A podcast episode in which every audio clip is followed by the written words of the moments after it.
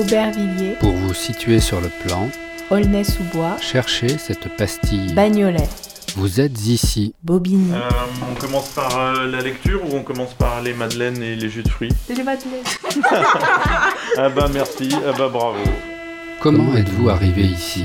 L'île Saint-Denis. Bah, la Seine-Saint-Denis, c'est un endroit où je vis euh, depuis La Courneuve. 5 ans maintenant. La felicidad será tan tibia C'est vraiment un endroit euh, dont je me suis nourri pour écrire. como la calma de tu angustia domesticada. Il y a une énergie, euh, une vitalité qu'il y a ici. Vous êtes ici chez vous. Montfermeil, Vous êtes loin. Montreuil, Vous êtes ailleurs. Neuilly-Plaisance, Neuilly-sur-Marne, Bondy.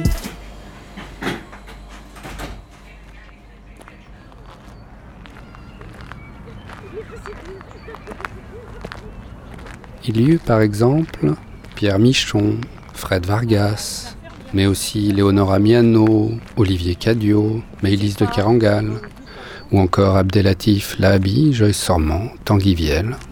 Depuis 1986, le département de Seine-Saint-Denis accueille des écrivains en résidence. Ça fait donc 35 ans que ce dispositif existe. Et pour célébrer cet anniversaire, nous avons demandé à cinq écrivaines et écrivains de nous servir de guide dans des lieux du 93 où ils ont été en résidence. Avec eux, nous allons arpenter la ville, retourner au collège, marcher en forêt, entre autres. Nous allons traverser les époques aussi. Ils vont nous raconter comment chacun à sa manière, ils ont tenté d'inscrire leur création littéraire au sein du territoire qui les accueillait. Écrivain en Seine-Saint-Denis, 35 ans d'histoire et de création. Un podcast documentaire proposé par le festival Hors Limite et Wave Audio.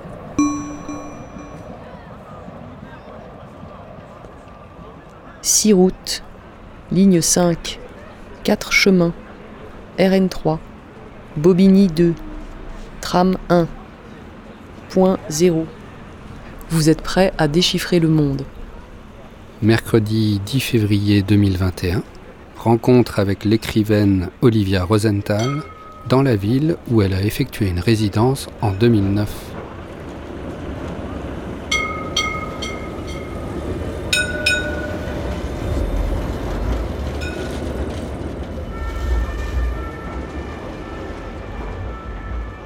Non, on s'est bien amusé quand même. hein. On avait bien travaillé. C'était une sacrée aventure en fait. Pendant sa résidence, Olivia a mené plusieurs entretiens avec des habitants de Bobigny. Vous habitez ici, dans une des tours de la cité qui va bientôt tomber. Elle en a tiré de courts textes mêlant documentaire et fiction. Vous voyez la flèche de l'église Saint-André, que les habitants de la ville ont pris l'habitude d'appeler église Karl Marx. Chaque texte avait été retravaillé visuellement par le plasticien Philippe Bretel pour en faire une affiche. Vous avez envie vous aussi de rebaptiser les lieux Après quoi, munis d'un pot de colle et d'un caddie, Olivia et Philippe sortaient placarder leurs textes sur les murs de la ville. Ah oui, et puis ça, on avait mis sur le, mu- sur le mur, de, enfin sur le, sur le devant de la, de la MC 93, entre balbinien et babylonien, une seule lettre et tout un monde, ou mais tout un monde, ouais. Et voilà. Et donc là, tu vois Bobigny centre-ville, 45 mètres au-dessus du niveau de la mer. C'est quelque chose qu'on avait mis à l'endroit où en fait on était effectivement à 45 mètres au-dessus du niveau de la mer, c'est-à-dire euh, à côté de la mairie. Enfin bon, on avait un peu réfléchi à la situation des, lieux et le type de texte qu'on pouvait mettre dans les lieux euh, en question.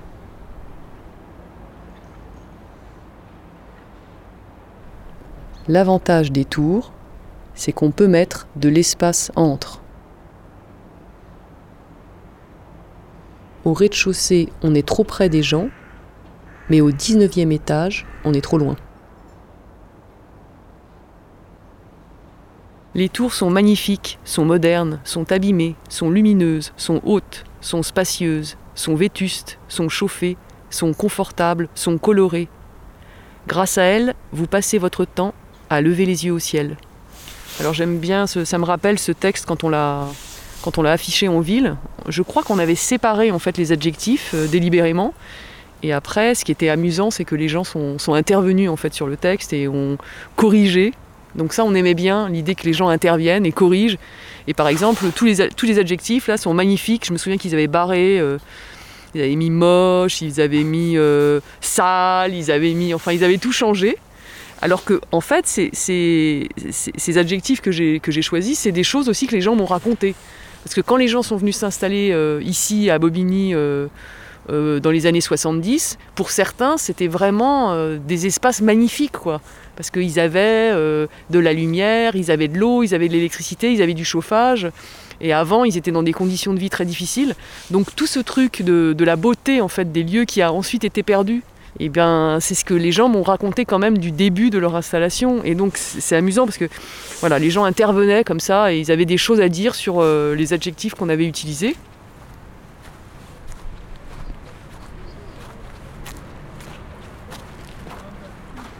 Après la destruction de Karl Marx, de Chemin Vert, de Paul Éluard et du centre commercial, et à raison de 15 années de travaux par quartier, on devrait arriver à avoir une des plus belles villes du monde en 2065. Alors puisqu'on est euh, dans le, quartier Karl Marx, ça me permet un petit rebond, un petit flashback sur euh, une- l'une des premières résidences euh, dans le cadre d'écrivains en Seine-Saint-Denis. C'était celle de l'écrivain François Bon, qui avait eu une résidence donc en 1986 euh, dans la tour Karl Marx. Et il a eu la gentillesse de me- de m'enregistrer un extrait de ce texte. On peut l'écouter?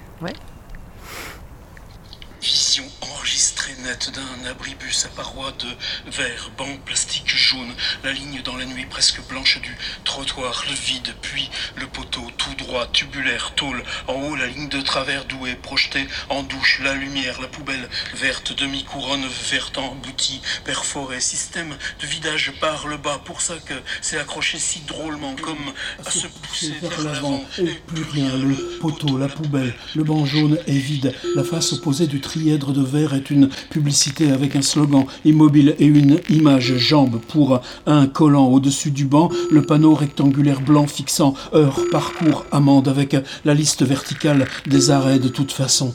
Les UP sont au bord des villes. Pour chacune, il n'y a qu'une ligne qui y mène, dont elles sont évidemment le terminus et plus loin. C'est un rond-point étroit où, arrivé à nouveau départ, le bus s'immobilise, porte ouverte, le chauffeur est à son siège et fume. Mais après 9 heures, plus besoin de bus, les cases de ciment sont remplies ou supposées lettres. Le trottoir s'en va droit comme une illustration des lois sur la perspective et si on passe l'arrêt pour aller jusqu'au carrefour, le petit groupe arrêt, poteau poubelle, une simple ponctuation et non plus la grande scène de théâtre que c'était vu d'en face où tout attendait comme dictait une loi obligatoire quelqu'un qui là aurait dû venir se mettre sous cette douche blanche sur l'espace délimité par la verticale grise tubulaire, la poubelle emboutie à son pied et le banc devant la paroi de la vitre entamer le discours à la nuit forcément adressé. L'acteur aurait eu des gestes, un profil à la mesure du dépouillement net ici de toute chose, mais rien. Au carrefour, les lampadaires, un seul tube vertical où les détails montrent une trappe rivetée d'accès au raccordement des câbles, et l'alignement des tubes de lumière élimine le poteau qui les dresse à 8 mètres du sol, succession de traits obliques comme à la main on les aurait portés sur le dessin global de l'avenue en courbe légère. Le trottoir est une bande que ceux qui ont dessiné à la main les rues de la cité neuve ont décrété d'égale largeur, donc bande blanche. Euh, c'est un texte donc, euh, qui est, tu dis de 86, hein, c'est ça Donc on voit bien comment c'est une manière de raconter le territoire aussi par l'architecture, par, euh, par les lignes, euh, par les objets, par les, par les lumières, enfin quelque chose qui se présente comme une chose très objective, mais parce que par la voix de François Bon, ça devient incarné, mais c'est par sa voix. Et c'est amusant, comme 25 ans plus tard, euh, ben, on, ch- on- on- on cherche moins les, architectures euh, et les, lignes que les gens qui se promènent entre les, tours, que les endroits intercalaires, euh, que les petits espaces de nature. Enfin, donc c'est intéressant d'entendre ce texte-là. C'est une autre manière de raconter la vie dans une ville, mais aussi le, le- le rapport à quelque chose de plus de, désincarné, de- ouais, c'est. Alors moi, j'ai vraiment plutôt interrogé des gens. J'ai vraiment essayé de, me promener avec eux et de voir ce qu'ils pouvaient avoir à, rapporter sur, euh, sur leurs expériences de vie. Donc c'est assez complémentaire en fait. Vous marchez ici, vous dormez ici, Vous pensez ici, vous bougez ici, vous mangez ici, vous vous déplacez, vous avez le ciel d'ici, les arbres d'ici. Ici, vous allez, vous venez, vous résidez, vous logez, vous habitez.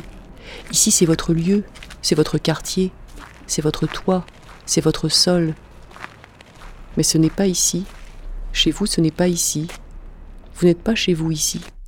Ce n'est pas par ici. C'est très loin d'ici. Vous n'êtes pas d'ici. Et on était allé aussi au, carré musulman. En fait, il y a un carré musulman qui est très important à Bobigny, dans un cimetière musulman. Et on avait euh, un peu visité ce, carré. Et on voilà, j'avais écrit un petit texte autour de ça aussi. Il est où? C'est ça. Vous êtes ici, devant une tombe anonyme du carré musulman. Le frère de votre grand-mère est mort pour la France pendant la Seconde Guerre mondiale. C'était il y a longtemps. Son corps n'a jamais été retrouvé. Vous êtes ici pour cet homme que vous n'avez pas connu. Et ça, par exemple, c'est issu d'un entretien avec une femme qu'on avait rencontrée là-bas dans un lieu qui est assez incroyable parce que c'est un cimetière très calme, comme ça, assez joli. Euh, et c'est un gros carré musulman. Et elle nous racontait. Euh, alors, est-ce qu'elle nous racontait ça exactement? Maintenant, je me souviens plus, mais c'était quelque chose, ouais, sur le fait d'aller sur la tombe de quelqu'un qu'elle connaît pas, euh, sur la place des musulmans en fait dans l'histoire de France aussi. Et je trouvais que c'était assez beau ce qu'elle racontait.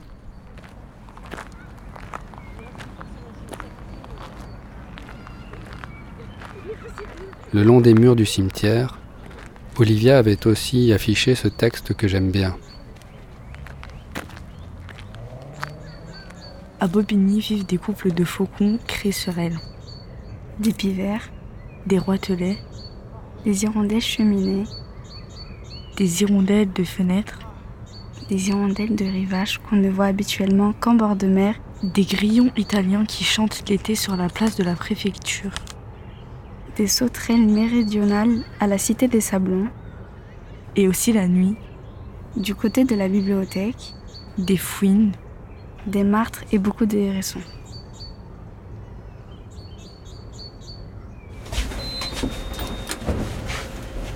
Nous sommes toujours à Bobigny, dans un ascenseur qui nous mène vers notre prochaine rencontre.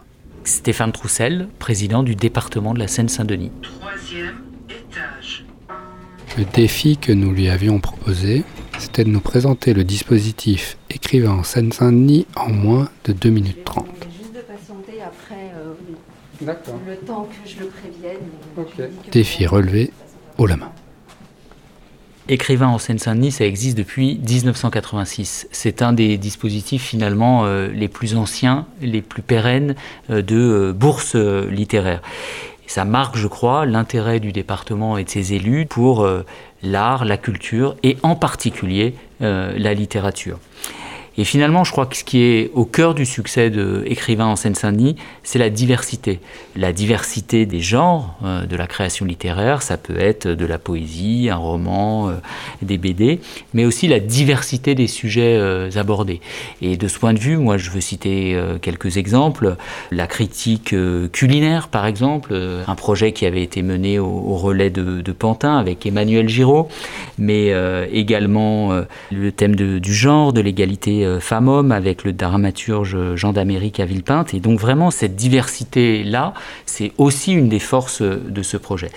Et puis euh, sa particularité, et ça moi je crois beaucoup à ça dans un département comme le nôtre, c'est d'ancrer le projet au plus près des habitantes et des habitants. Parce que nous sommes la Seine-Saint-Denis, nous sommes à la fois le département le plus jeune de France métropolitaine, mais aussi celui euh, qui est marqué par sa diversité culturelle, par euh, sa diversité sociale et aussi avec euh, aussi la, difficulté sociale et donc eh bien le rapport à la culture, le rapport aux équipements, aux institutions culturelles, ce n'est pas le même qu'ailleurs. Et donc quand l'artiste, quand l'écrivain, quand la culture elle, elle se déploie, elle veut réussir en Seine-Saint-Denis, eh bien il faut qu'elle aille au plus près des gens. Et donc le fait que les projets se déploient dans des lieux qui ne sont pas obligatoirement euh, des équipements culturels, et eh bien ça aussi c'est une des, une des forces euh, du projet, avec aussi sa durée, parce que euh, l'écrivain en, résidence, et eh bien il est là sur un temps long, dix mois à peu près je crois, et donc c'est aussi une force que de permettre ces rencontres, ces pratiques, ces échanges avec les habitants. Et enfin, dernière chose, bien évidemment, nous sommes la Seine-Saint-Denis et donc euh, un département euh, marqué par sa diversité, un département multiculturel et c'est aussi une dimension particulièrement forte dans Écrivain en Seine-Saint-Denis avec euh, les langues, les cultures diverses, ce souci de la francophonie et avec de très beaux projets qui se sont déployés autour de ces thématiques-là. Eh ben, merci à vous, à bientôt. Merci à vous, à bientôt. Au revoir. Au revoir. Allez, quittons Bobigny. Olivier Rosenthal est le président du conseil départemental. Embarquons dans le RERB. Direction Aulnay-sous-Bois. Nous avons rendez-vous avec l'écrivain Arnaud Bertina au collège Christine de Pisan, où il a fait une résidence il y a une dizaine d'années.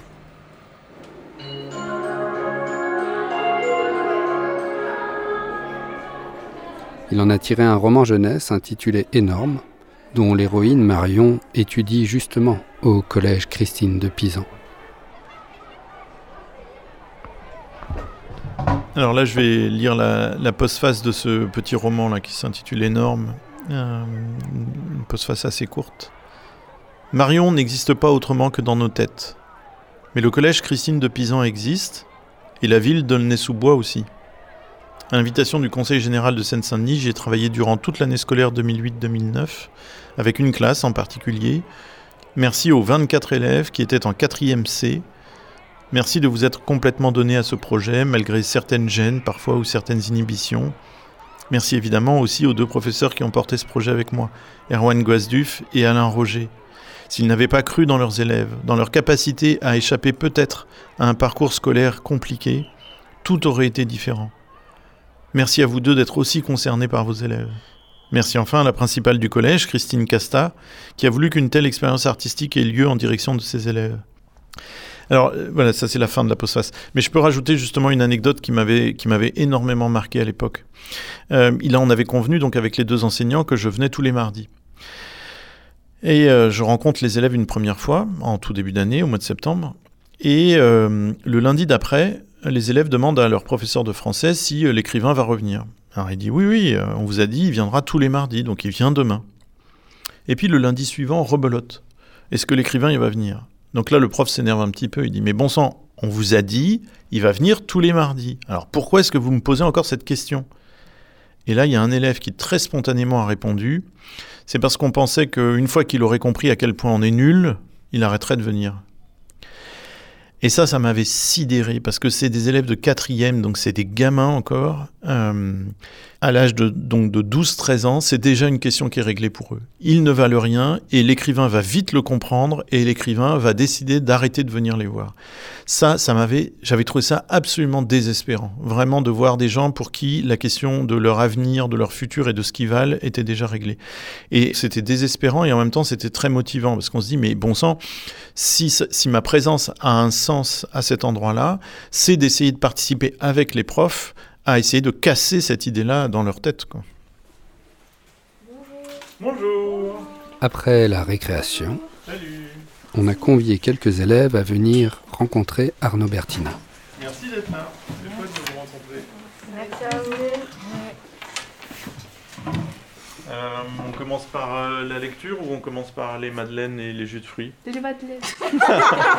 ah bah merci, ah bah bravo, ah bah voilà. Première vexation de la journée, super. non, allez-y, sans blague.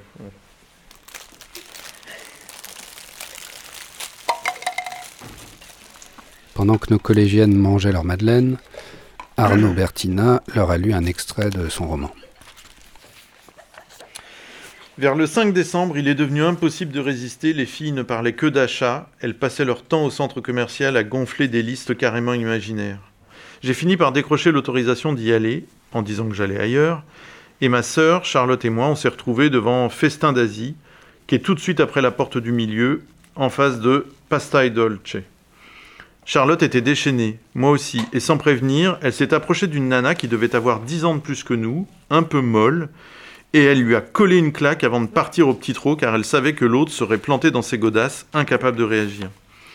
Et très vite, elle s'est trouvée une deuxième et une troisième victime. On prenait l'escalator, Charlotte repérait une personne venant en sens inverse, si possible les bras chargés, les mains prises, et hop, une baffe. Certains ont vu 36 chandelles ou 36 étoiles. D'autres en ont lâché leur sac ou leur chariot, qui descendait alors tout seul et se renversait une fois en bas, patatras.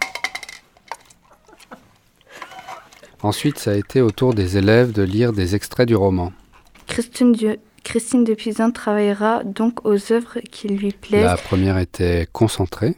Si elle compose d'abord des recueils autobiographiques ou des livres sur l'amour, comme le débat de deux amants, elle va vite s'atteler à des œuvres plus surprenantes, comme Le Trésor de la Cité des Dames, qui est un traité d'éducation à destination des femmes. La seconde Voici là. impliquée.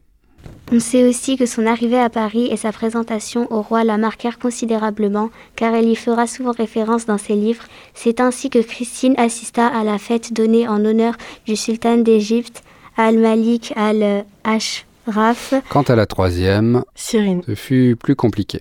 Je ne comprends pas, mais je peux dire au moins que je n'aime pas l'idée. Avec une mine dégoûtée, je crois que je lui demande.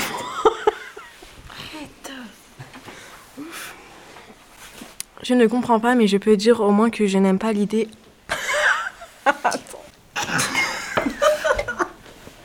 Il y a quelques scènes comme ça dans le roman de, de fou rire, euh, de fou rire qu'on n'arrive pas à contrôler, mais qu'on n'arrive pas non plus trop à expliquer. C'est-à-dire si on te demande pourquoi est-ce que tu éclates de rire, c'est pas toujours très clair. Dans ce roman, je raconte la, le- le- une année dans la vie d'une jeune fille, donc Marion. C'est l'année où, tout se transforme pour elle, où son corps se transforme, où ses relations avec ses parents, avec sa sœur se transforment, avec ses profs aussi. Donc c'est une année où elle est très perturbée euh, et où elle sait plus trop comment se positionner, elle sait plus trop comment être avec les autres et tout. Et en fait, en découvrant la vie de Christine de Pisan, parce que le prof d'histoire lui donne un exposé à faire dessus, tout d'un coup, elle découvre donc une femme qui a eu euh, euh, une vie incroyable de courage, d'audace, d'intelligence. Donc cette femme du XIVe siècle, tout d'un coup, aide cette jeune fille de 2008 à, euh, à mieux vivre, à, à être heureuse, à, à trouver le courage de s'assumer, etc. C'était un peu l'idée du roman. Tu me redis ton prénom? Voici là. Comment tu l'écris? W. Puis Ah. est venu le moment de la dédicace. Hop. Merci. Merci beaucoup. Merci les filles. Bon après-midi. En quittant la salle, l'une des jeunes filles a dit aux autres Comme ça, si un jour il est connu. Comme ça, si un jour il est connu, elles disent. Ah, c'est vrai.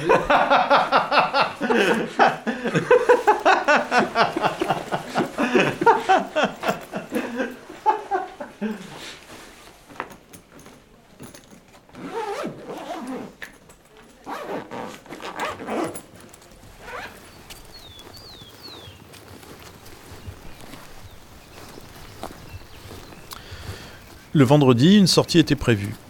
Le prof de biologie nous emmenait examiner le sol d'une forêt. Du coup, je me suis rendu compte qu'Aulnay s'appelle sous-bois aussi. Alors qu'il n'y a pas de forêt, juste le parc du Saussay. Mais le prof dit qu'il est trop aménagé. Aulnay conserve donc dans son nom le souvenir d'une forêt ancienne, sur laquelle nous marchons, nous roulons et nous vivons, sans le savoir. Une forêt d'Aulne, dit mon père, sans doute.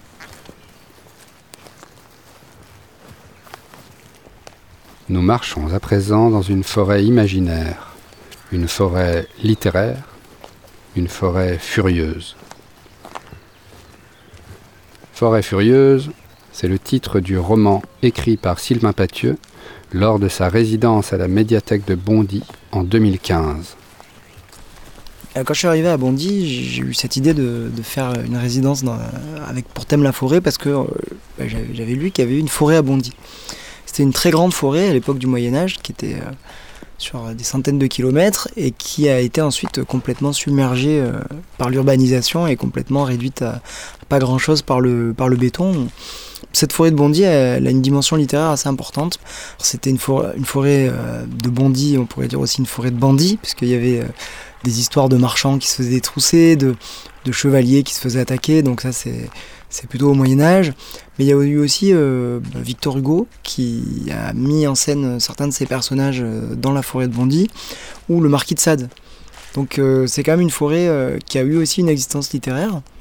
D'une certaine manière, bah, en faisant Forêt Furieuse et en faisant euh, ma résidence ici, bah, c'était une manière euh, de rendre hommage à cette forêt.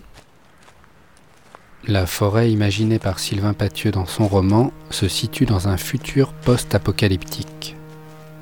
Sur fond de crise climatique et de djihadisme, il y met en scène les aventures d'une bande d'enfants, orphelins, rescapés, qui tentent de s'en sortir collectivement face à la catastrophe. C'est un jour de grand incendie. Les arbres flamèchent, ils crépitent. Ils montent en torche vers le ciel, puis leurs cendres s'effondrent ou explosent. Il y a des animaux qui courent follement. Des renards, des lapins, des grenouilles, des loups et des biches. Ils se retrouvent finalement cernés par le feu. Ils sont une apparence noire d'eux-mêmes, puis plus rien. Les oiseaux tentent de s'envoler, d'échapper aux fumées, mais la plupart sont rattrapés par le gaz ou la chaleur. Ils s'évanouissent. Leur corps soudain lourd retombe et ils brûlent aussi sûrement que s'ils n'avaient que leurs pattes pour marcher. Leurs becs fondent avant d'arriver au sol. Leurs plumes se rabougrissent sans effet. Et le feu galope, il escalade. Il saute, il prend des vies. Il s'arrête brièvement puis traverse les routes, tord les barrières en fer, fait bouillir le goudron et les ruisseaux. Il les mêle. Les braises volent. L'eau de l'étang, survolée par la fournaise, devient amère. Elle devient sang. Et les enfants de Melchisédek regardent le spectacle, égaux. Ils en ont vu d'autres, mais ça les pétrifie quand même. C'est brutal. La forêt brûle comme des bifs. Ces jours de canicule, propices au grand incendie. Alors ils regardent, alignés devant la rivière. Ils sont là, un, plus un, plus un, plus un. Ils regardent, et ils noircissent de suie. Elles se déposent doucement, en neige. Ils transpirent et ça fait des traînées sales sur leur torse nu. Et c'est le premier jour de la petite, elle veut tout faire toute seule à la colonie. Elle a chaud, comme tout le monde. Chaud d'avoir marché vers cette rivière lointaine, loin de la forêt de la colonie. Elle a chaud du chemin, et elle a encore plus chaud du grand incendie. La sueur coule sur ses yeux qu'elle essuie. Ils sont 50 gamins, raclis et raclos, abîmés, tordus, esquintés, rapiécés, à s'essuyer mêmement les yeux. Alors on va aller dans le jardin.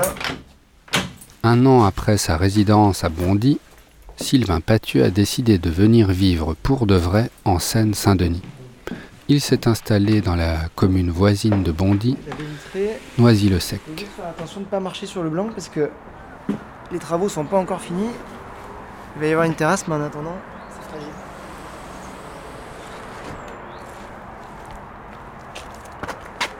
Bon, moi j'ai une écriture qui se nourrit pas mal en fait de tout ce qui m'entoure. J'ai vraiment besoin d'avoir des, lieux, des paysages, un territoire quoi. Et c'est vrai que bah, la Seine-Saint-Denis, c'est un endroit où je vis euh, depuis 5 ans maintenant. Mais j'ai toujours travaillé ici, soit à l'université à Saint-Denis, soit euh, dans, un lycée euh, à Villepinte. Donc euh, c'est vraiment un endroit euh, dont je me suis nourri pour écrire. Parce qu'il y a une énergie, une vitalité qu'il y a ici. Il y a aussi un contexte social quand même euh, qui est vraiment prégnant. Et puis euh, je me nourris pas mal de, bah, de la parole euh, des autres aussi quand, quand j'écris, de, de, des intonations des gens, des, mots qu'ils utilisent, de la langue qu'ils utilisent. Donc euh, bah, j'écoute beaucoup en fait. J'écoute mes élèves, j'écoute mes étudiants, j'écoute les amis de mes enfants, mes enfants, les gens qui m'entourent. et tout ça, ça, ça se mêle dans ma tête et ça crée mes paysages fictifs. Et ça crée aussi mon écriture. La rumeur que vous entendez en arrière-fond, c'est celle d'un immense pont d'autoroute qui se trouve à quelques centaines de mètres du jardin. Mohamed Ali aime bien les trains lui aussi. Mais ce jour-là, il a prévu de les emmener dans un endroit secret. Pas si secret que ça, en définitive. Il découvre en le suivant. Finalement, ils arrivent à l'endroit. C'est un pont. L'ancien pont de l'autoroute, avant qu'elle ne soit coupée par des bombes. Ils connaissent déjà. Mais Mohamed Ali a choisi l'heure pour la lumière. Il leur fait voir le lieu de nouveau. Il a préparé, où ça lui vient, et il scande. Ouais, Ouais, pont de l'autoroute. Tu fais ton dur, tu es tout, en béton. béton. Sur toi, il y avait des sirènes qui passent. Et pas les sirènes d'Ulysse, de vraies sirènes de la police, de, l'ambulance, des pompiers. Des pompiers. Ouais, Pont pont de l'autoroute. Tu es béton, mais tu es un tendre. Les voitures ne te parcourent plus. Ouais, ouais pont pont de l'autoroute. Tes piliers, c'est des arches de notre Atlantide. Si un jour tu disparais, à part les immeubles et les prières, ici, c'est toi le plus proche du ciel. Ici, c'est toi le plus proche du ciel.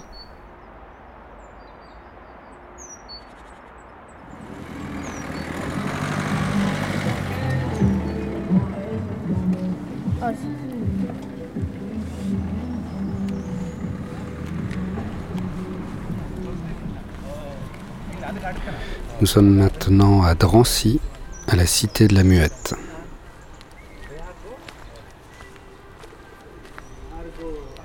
C'est ici que nous avons rendez-vous avec l'écrivaine Hélène Gaudy. Là, il y a une plaque pour Max Jacob. En ce haut lieu du martyr juif, le poète Max Jacob est mort le 5 mars 1944.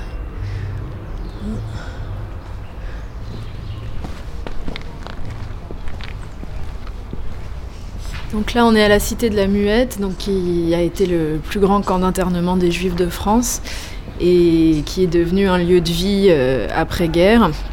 C'est là que j'ai fait une partie de ma résidence en 2015 pour l'écriture du livre Une île, une forteresse, qui portait donc plus particulièrement sur la ville de Térésine en République tchèque, qui a été aussi un ghetto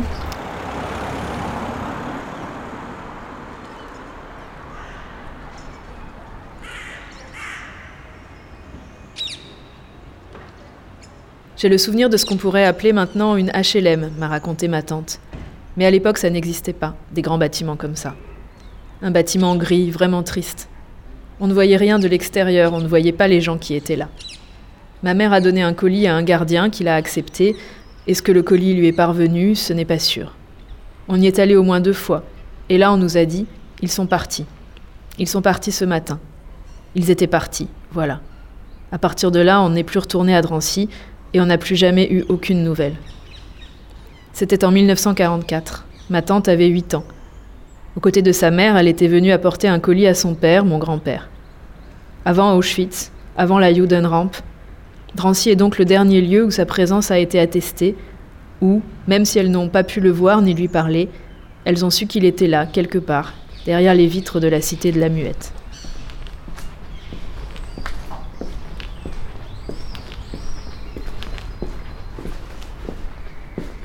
Au rez-de-chaussée du numéro 4 de la Cité de la Muette se trouve le musée de l'AFMA, Association Fonds Mémoire Auschwitz. Eh ben oui, mais j'avais bien précisé le 4. Hein. Vous en faites pas, j'ai l'habitude. C'est vrai. Merci. Nous y retrouvons Monsieur et Madame Tinader. Mon mari arrive, tout doucement. Bonjour, Monsieur Tinader. Bonjour, Monsieur Dame. Vous allez bien? Oui. Oui, ça va. Ça fait longtemps, vous vous souvenez? Ça fait six ans, je crois, que j'étais venue vous voir. Non. Au moins six ans. Je vois- on voit pas mal de monde, alors je finis par. Tout ça, ça Bah, s'embrouille. bien sûr, oui. La mémoire est volatile.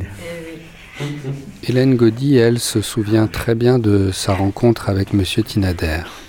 Elle avait enregistré leur entretien sur un petit dictaphone, elle l'avait retranscrit, puis en avait tiré un passage de son récit Une île, une forteresse. Elle le lit à Monsieur Tinader. Lucien Tinader, dont la famille a été décimée par les nazis, dont plusieurs proches sont passés par Drancy, a installé son atelier dans ce qui a été le bureau des effectifs du camp. De tout le temps que je me rappelle, Drancy, je l'ai eu dans les oreilles, dit-il. Enfant, pendant la guerre, il a été caché dans un village de Normandie, puis est revenu en région parisienne. Quand on lui a proposé bien plus tard d'agrandir son atelier de tailleur, il a obtenu auprès de l'OPHLM un local situé en plein cœur de la cité de la Muette. Et à ce moment-là, m'a-t-il dit, l'aîné de mes filles, qui avait 11 ans, je crois, me dit Mais papa, tu te rends compte d'où tu vas? Je lui ai dit Tu vois, on ne détruit pas comme ça une population, un peuple, du fait de ses origines, et c'est une revanche. Parce qu'on a voulu nous anéantir, eh bien on est toujours là. Je suis toujours un petit tailleur, comme il y en a eu des milliers de déportés. On ne nous a pas détruits, on nous a fait du mal, mais on est là. Dans l'ancien bureau des effectifs où l'on triait les internés, où l'on décidait de qui partirait en déportation, Lucien Tinader et ses employés ont donc taillé des vêtements pour Dior, Lacroix, Lanvin, Balmain, ont cousu les étoffes précieuses. Et puis il s'est engagé à l'AFMA, l'Association pour la Fondation Mémoire d'Auschwitz. Quand il a fallu trouver un local, il a bataillé pour que ce soit celui-là. Certains trouvaient Drancy trop difficile d'accès, mais c'est là, a martelé Lucien. C'est là que ça s'est passé. Alors l'association s'est installée, et avec elle une exposition permanente où des milliers de classes viennent apprendre l'histoire de la muette. Il y a eu des incidents au début, dit-il. Quelqu'un a écrit sur notre affichette Le cirque juif, 5 euros l'entrée. Alors j'ai ouvert ma porte, ça a été ma réponse, et on n'a plus jamais eu de problème.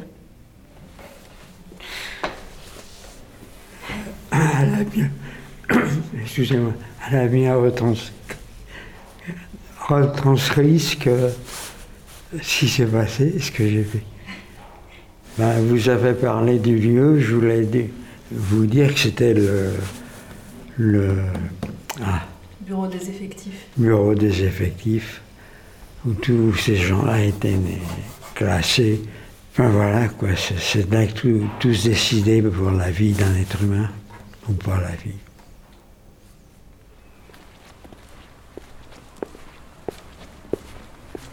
Si je n'avais pas ressenti à Thérésine, où je n'ai aucune attache, l'impression d'une reconnaissance, je ne me serais peut-être jamais retrouvée comme par ricochet à Auschwitz et dans les rues de Drancy, cette ville pourtant voisine de la mienne, où mon grand-père a été enfermé, où il a passé ses derniers moments en France. Je n'y aurais sans doute jamais marché, un peu au hasard, tournant d'abord longtemps autour de la cité de la Muette. Il y a un sentiment commun lorsqu'on arpente les rues de Drancy et celles de Thérésine, comme assoupis par une mauvaise digestion de leur histoire. Dans les deux villes, et en ce qui concerne Drancy bien au-delà des murs de la cité de la Muette, règne une même impression d'entre-deux, d'un collage maladroit, temporel et géographique, d'où dépasseraient des accros, des juxtapositions malheureuses, mais qui seraient aussi le creuset d'une vitalité intermittente, plus criante et déplacée qu'ailleurs.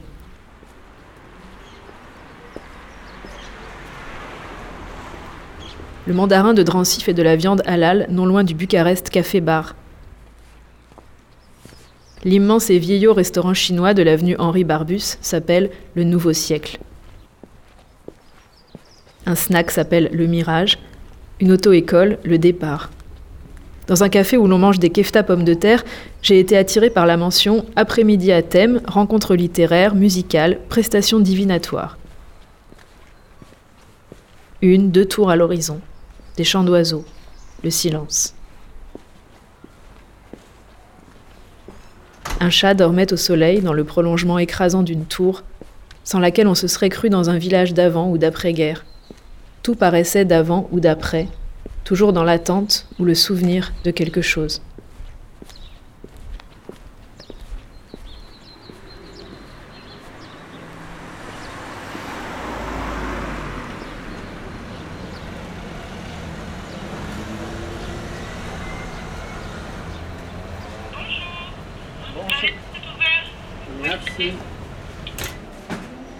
Et la dernière étape de notre voyage littéraire en Seine-Saint-Denis nous amène à Aubervilliers.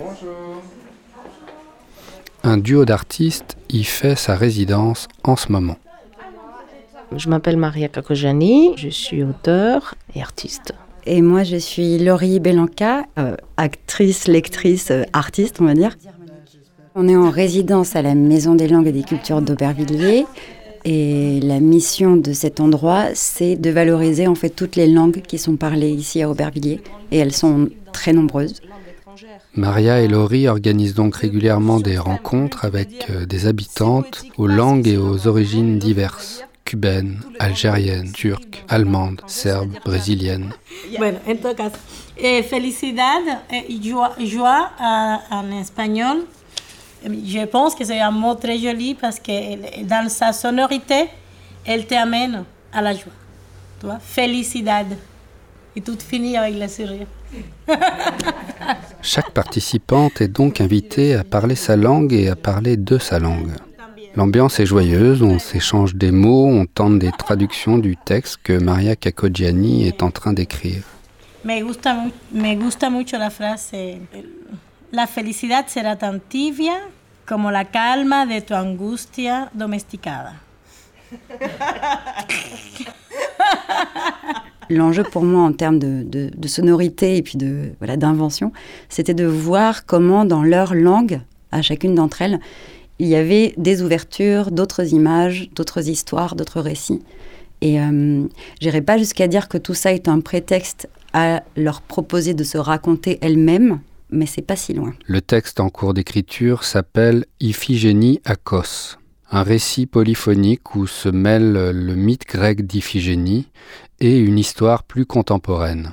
Le texte s'appelle Iphigénie à Kos parce que c'est aussi la rencontre euh, avec une histoire euh, vraie qui, a eu lieu euh, donc à l'île de Kos. C'est l'histoire d'une femme enceinte de Cameroun qui est entre deux camps de migrants en instance de transfert. Elle est enceinte, et il fait très chaud, c'est l'été en Grèce. Il y a une femme qui lui ouvre la porte de sa maison, il offre un verre d'eau et là, elle perd ses eaux. Et heureusement, il y a une voisine qui s'appelle Iphigénie, qui est une sage-femme à la retraite et qui va aider cette femme de Cameroun à accoucher. Et à travers cette histoire de filiation et d'exil, Maria et Laurie tentent aussi de questionner les notions de langue maternelle et de langue étrangère. Ils se demandent ce que c'est que d'habiter une langue. Mana mitera manula mama. tu as appris à lire et à écrire le grec avec moi lorsque tu es venu t'installer près d'ici dans la ville de Halkida. À l'école, j'avais honte que tu viennes, que tu ne saches pas bien parler, bien t'exprimer, bien m'excuser sur un papier. Famille avec problème d'intégration, c'était noté dans le dossier. Nous avons appris ensemble à faire des fautes d'orthographe logiques, des glissements de syntaxe roulants et inventer des mots qui n'existent dans aucune langue. C'est la seule langue maternelle que j'ai connue. dit en grec, euh, après je ne sais pas si vous, vous l'entendez, mais on dit euh, que dans le mot grec pour dire la mer, on entend la mer. Parce que le mot grec c'est... Alors là je vais accentuer pour l'entendre. Thalassa. C'est la mer. Oui. D'accord. Thalassa. Oui, oui. Thalassa. Après, c'est tes gestes qu'il faut le comprendre. Exact, oui. Ouais, mais bon, on entend plus la mer que dans mer. Oui. Dans mer, on n'entend Exactement. pas. Oui, oui, c'est vrai, c'est vrai. Mais nous, on a la- le- le- dans l'oreille euh, ce que tu traites ensuite dans le texte. On a la mère, euh, mère euh, maternelle, tu vois, source.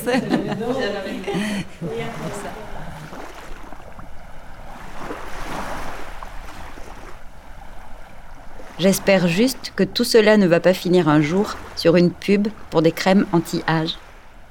J'ai pris une poignée de sable dans ma main, je ne sais pas pourquoi. C'est un rituel insignifiant que tout le monde aime pratiquer au bord de l'eau. C'est une étrange attraction. Le sable coule entre mes doigts, le flux verbal coule entre mes idées. Il n'y a pas grand-chose qui reste dans ma paume. Je reprends une poignée de sable dans ma main, je serre ma poignée et j'essaie de retenir quelque chose cette fois. La mère n'existe pas. Dieu le Père, le Père parfait, c'est plus facile. Cela fixe un idéal impossible à atteindre. Mais pour elle, c'est différent. La perfection, c'est la ruine. Il n'y a pas d'histoire à raconter au sein de celle qui donne et qui comble son rejeton avant même qu'il en éprouve le désir et l'exprime. Dès qu'elle est parfaite et idéale, le monstre vous avale. Ce qu'il y a, c'est tout ce qui a lieu au lieu d'une mère. Il y a un enfer fêlé pour chaque amour empêché, pour chaque monde qui n'en finit pas de finir, pour chaque territoire envahi de désir, laissant derrière des ravages. Je marche au bord de l'eau. La bagnole est garée là-haut.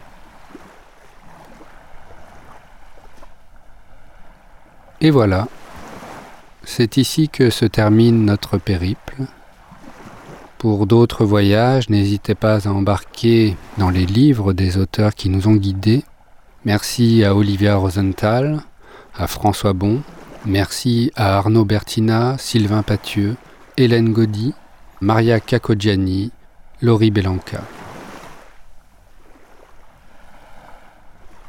Aubervilliers, Aulnay-sous-Bois, Bagnolet, Bobigny, Bondy, Clichy-sous-Bois, Coubron, Drancy, Duny, C'était Épinay-sur-Seine, Écrivain en Seine-Saint-Denis, l'île Saint-Denis, 35 ans d'histoire et de création. La Courneuve, le Blanc-Ménil, Un podcast documentaire proposé par le festival Hors. Limite et Wave le Audio. Rancy, une réalisation de Thomas le Guillaume-Bataille. Pavillon-sous-Bois, Livry-Gargan, Montfermeil, Montreuil, Neuilly-Plaisance, Neuilly-sur-Marne, Noisy-le-Grand, Noisy-le-Sec, Pantin, Pierrefitte-sur-Seine, Romainville, Rony-sous-Bois, Saint-Denis, Saint-Ouen-sur-Seine, Sevran, Stein, Tremblay en France, Vaujour, Villemomble, Villepinte, Villetaneuse.